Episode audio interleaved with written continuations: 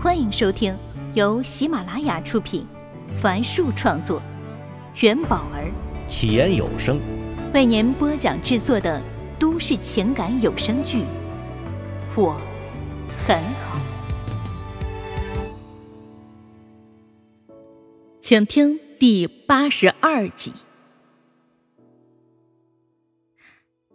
挺好的呀，你呢？新节目怎么样了？温暖向扶梯方向走去，谢畅在后面跟着。呃，录了一期，过段时间就能播了。在扶梯处，温暖迟疑了下，没有搭乘，从旁边的台阶那走了下去。见前面的温暖已经迈下三四阶，谢畅本想跟下去，但又想到了什么似的，收回了抬起的右脚。走到了旁边的自动扶梯上，温暖听不到后面的脚步声了。回头一看，发现谢畅并没有跟着自己，反而站在了向下的自动扶梯上。温暖，我先走了。谢畅说这话时，并不敢看向他。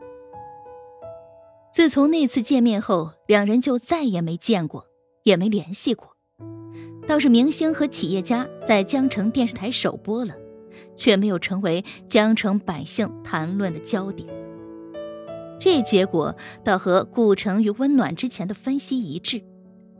他们认为，明星和企业家的互动只是访谈类节目的另一种表现形式而已，创新点只在于把主持人换成了明星。江城的企业家，无论是知名度还是个人魅力，都对广大观众缺乏吸引力。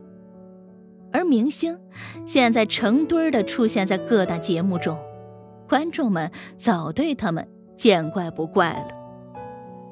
因此，明星和企业家的遇冷是意料中的事情。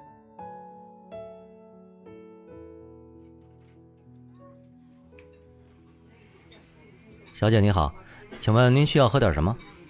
穿着绿色工作服的星巴克男店员戴着一副黑边眼镜问道，将温暖从回忆中拉回来。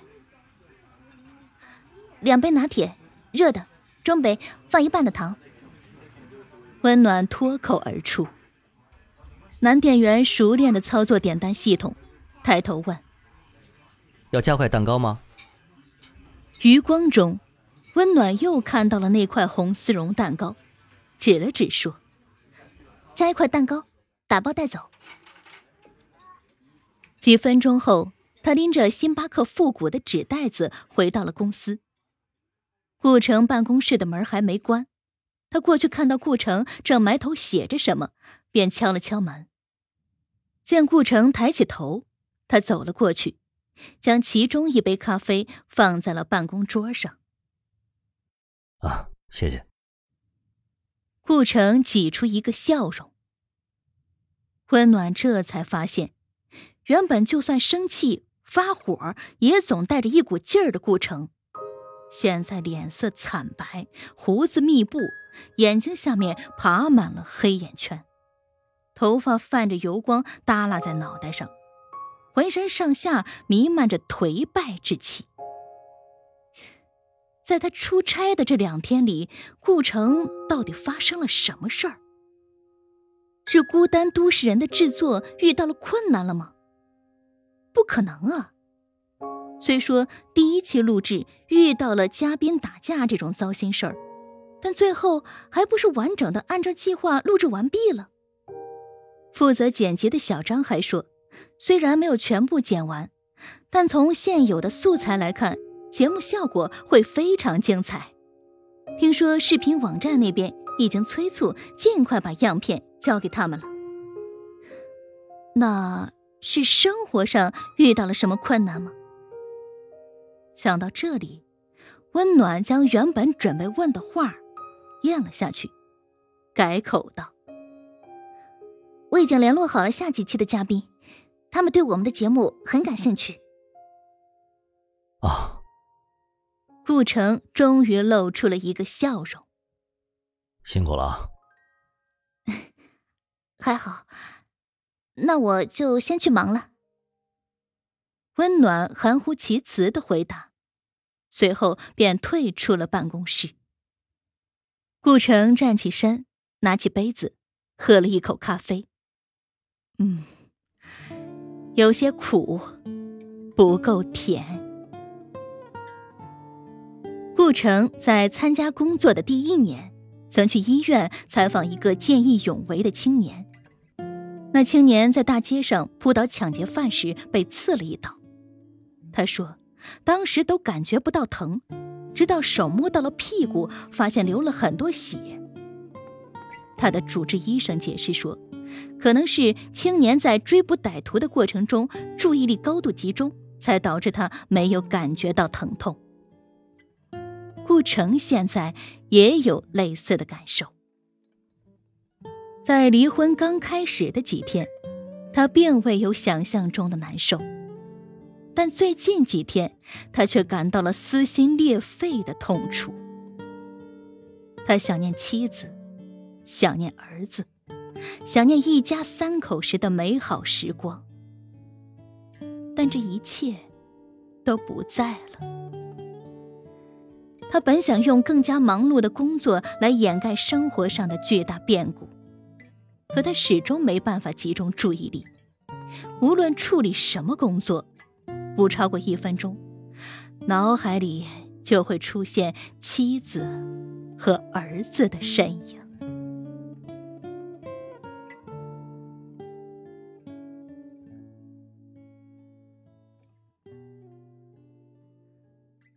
有时候，人不得不妥协。上官燕以租房客的身份又去看了一次房子，但这次看房的经历相当糟糕。回到酒店，看着放在地板上的行李箱时，他不知道自己究竟可以去哪里。游离之际，局促的大床房里传来突兀的电话声，响了几下后，他接起。电话那头传来工作人员热情的声音：“喂，上官小姐，您好，现在是中午十二点了，请问您还需要继续住下去吗？除了这里，还有更好的地方吗？可这里太贵了，一天就要二百块钱，比他一天的收入还高。虽说银行账户里躺着三十万元。”但那钱要用在刀刃上啊！同样，他也不可能带着儿子住到父亲家。到时候，老邻居肯定会说什么闲话的，就像小时候妈妈和别的男人私奔后流传出各种难听的话。他不能再让儿子去承受那些他曾经受到过的痛苦。要马上找到住处才行啊！再过几个小时，儿子就要放学了。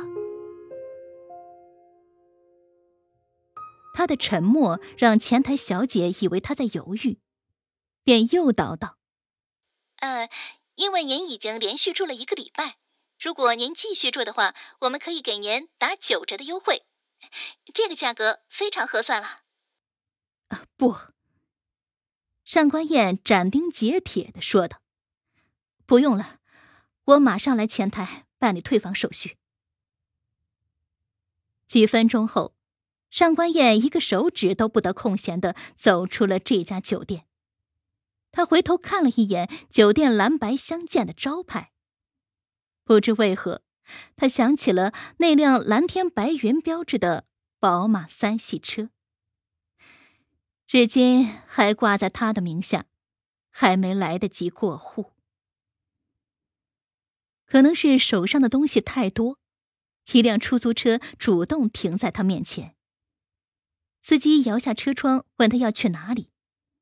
上官燕伸进口袋，摸到了明凡家的钥匙，于是上了车，和司机说了明凡小区的名字。